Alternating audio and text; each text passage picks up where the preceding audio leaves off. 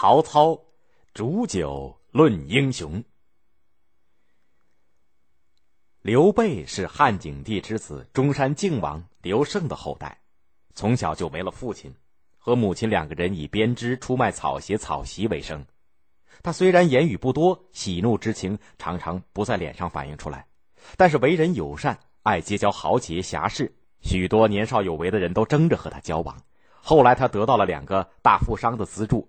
他们给了他许多金银财宝，让他招兵买马，闯荡天下。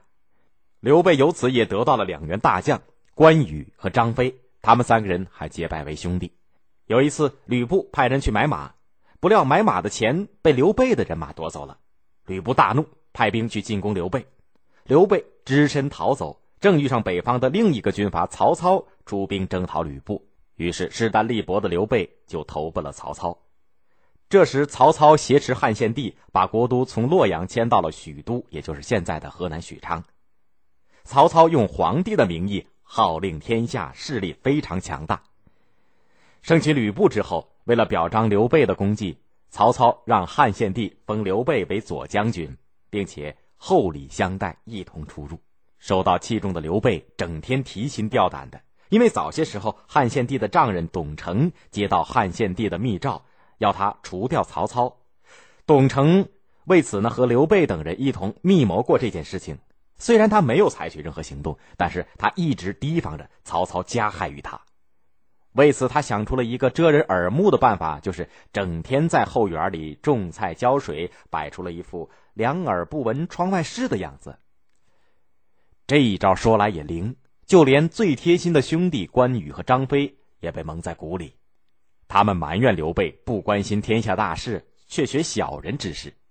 刘备对此也只是淡淡的一笑，也不做解释。再说曹操这个人生性多疑，从表面上看，他十分器重刘备，但是实际上他一直在提防着刘备，生怕他打出皇叔的旗号来号召天下。这天，刘备在后花园的菜地里浇水，忽然听到曹操派人来请他，正巧这个时候关羽和张飞都不在。刘备有些惊慌、忐忑不安的跟着来人去了。曹操一看见刘备，哈哈大笑说：“好啊，躲在家里做大事呢。”一句话吓得刘备面如土色，不知道说什么才好。曹操又转口说：“你能学种菜，可真不容易呀。”刘备这才放下心来说：“那只是消遣消遣而已。”曹操又说。刚才我在园中看见枝头的梅子青青的，不可不赏啊！正好酒也温热了，我就想同你一起到小亭当中喝酒。刘备听了这个话，一直绷紧的心才放了下来。两人来到了小亭，看见酒器已经摆好了，盘中也放了青梅，于是又有说有笑的喝起酒来。两个人喝得微微有些醉意的时候，不觉天色阴沉下来，空中。乌云密布，眼看一场倾盆大雨即将来临。曹操趁着醉意说：“你倒说说看，这天下谁当是英雄呢？”刘备心中一个机灵，酒也一下子醒了七分。他想，这是不是在试探自己呢？于是就谦逊的说：“哎，我这个人肉眼凡胎，哪能知道谁是英雄啊？”曹操说。你也太谦虚了。即使没有见过英雄，总也能够听到几个名头吧？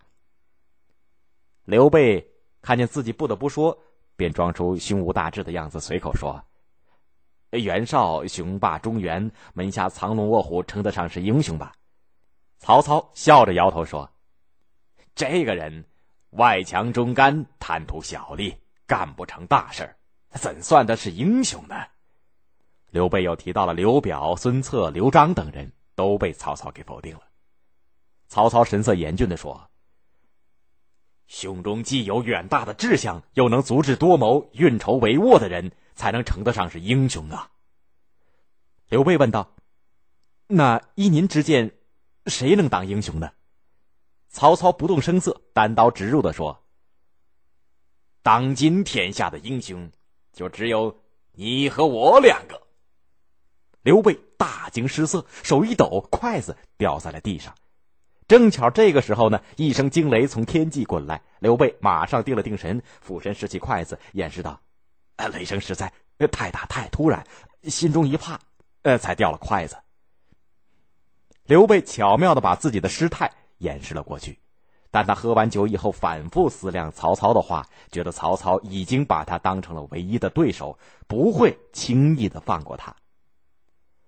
这时，另外一个大军阀袁绍派他的儿子到青州去接应袁绍的兄弟袁术，要经过徐州，曹操便派刘备去接机袁术，刘备就抓住这个时机，带着关羽、张飞走了。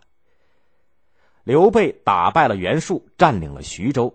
曹操本来。就对放走刘备非常后悔，见刘备壮大了自己的势力，怎么能够容忍呢？于是曹操指挥大军进攻徐州，刘备抵挡不住，就只好放弃了徐州，投奔袁绍去了。